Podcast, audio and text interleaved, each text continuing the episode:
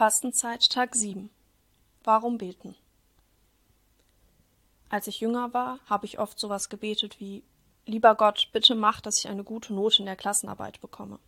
Oder wenn du machst, dass Mama und Papa mir das erlauben, dann verspreche ich auch, dass ich nett zu meinem Bruder bin. Manchmal hat das funktioniert, oft genug aber auch nicht. Irgendwann habe ich dann einfach aufgehört zu beten. Ich fand den Gedanken, dass man dieses unsichtbare Etwas namens Gott um irgendwas bittet, das dann passiert, albern. Gebet wurde zu etwas für Menschen, die mit ihrer eigenen Machtlosigkeit nicht umgehen können und deshalb in eine Wunschwelt fliehen, in der sie ihre Verantwortung abgeben. Ein einziger Selbstbetrug. Einige Jahre später habe ich wieder angefangen, intensiver über den Glauben und damit auch über Gebet nachzudenken. Es gibt so viele vernünftige Menschen, die ganz selbstverständlich beten. Es gab also zwei Möglichkeiten. Entweder diese Menschen sind alle Spinner und ich hatte im Gegensatz zu ihnen den Durchblick. Wie unfassbar arrogant das zu denken. Es blieb also noch die andere Möglichkeit. Gebet bringt tatsächlich was und hat einen tieferen Sinn. Aber welchen? Meine Gebete wurden doch so oft nicht erhört. Seitdem habe ich viel gelernt. Genauso wie alles andere im Leben unterliegt auch unsere Vorstellung von Gott einer ständigen Entwicklung. Dazu gehört auch, dass man manchmal feststellen muss, dass diese Vorstellung, die man hatte, total unrealistisch ist. Im Grunde hatte ich damals schon die richtige Erkenntnis. Gott um etwas zu bitten und dann zu erwarten, dass das auch genauso passiert, ist in der Tat albern.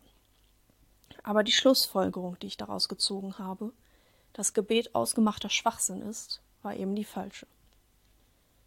Beten heißt nicht, dass man seine Forderungen bei Gott als eine Art Wunschmaschine abgibt und dann bekommt, was man bestellt hat. Man handelt auch keine Wenn-Dann-Deals mit Gott aus. Gott funktioniert nicht nach dem Belohnungs- und Bestrafungsprinzip.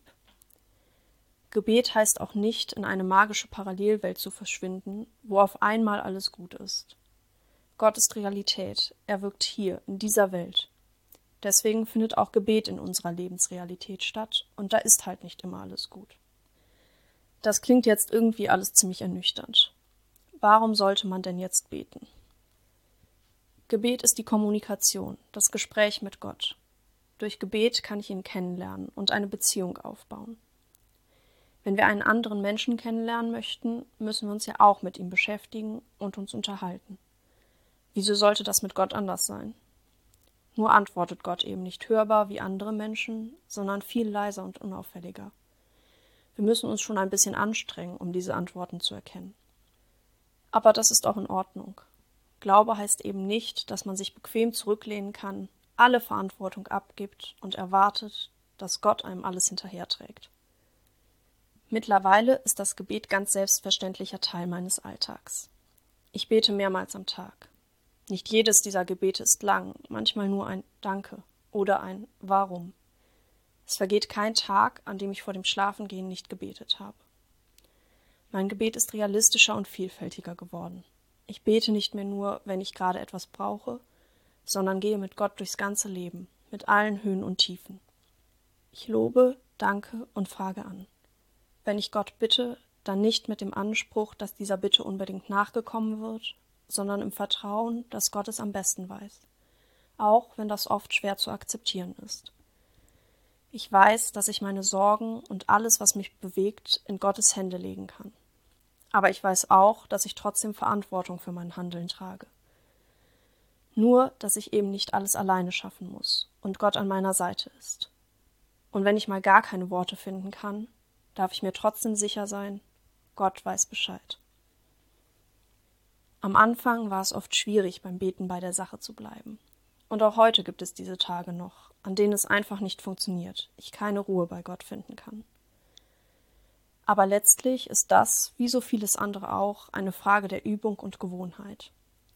Es gibt so viele verschiedene Gebetsformen, vorformulierte und freie Gebete, traditionelle und moderne Lieder, eucharistische Anbetung, das Stundengebet, Thesee-Gebete, das Gebet mit der Bibel und noch so viel mehr.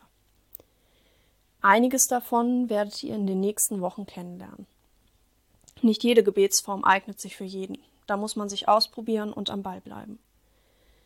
Das kann zwar sehr anstrengend sein, aber es lohnt sich. Gebet kann so viel Halt geben und eine unfassbare Kraftquelle sein.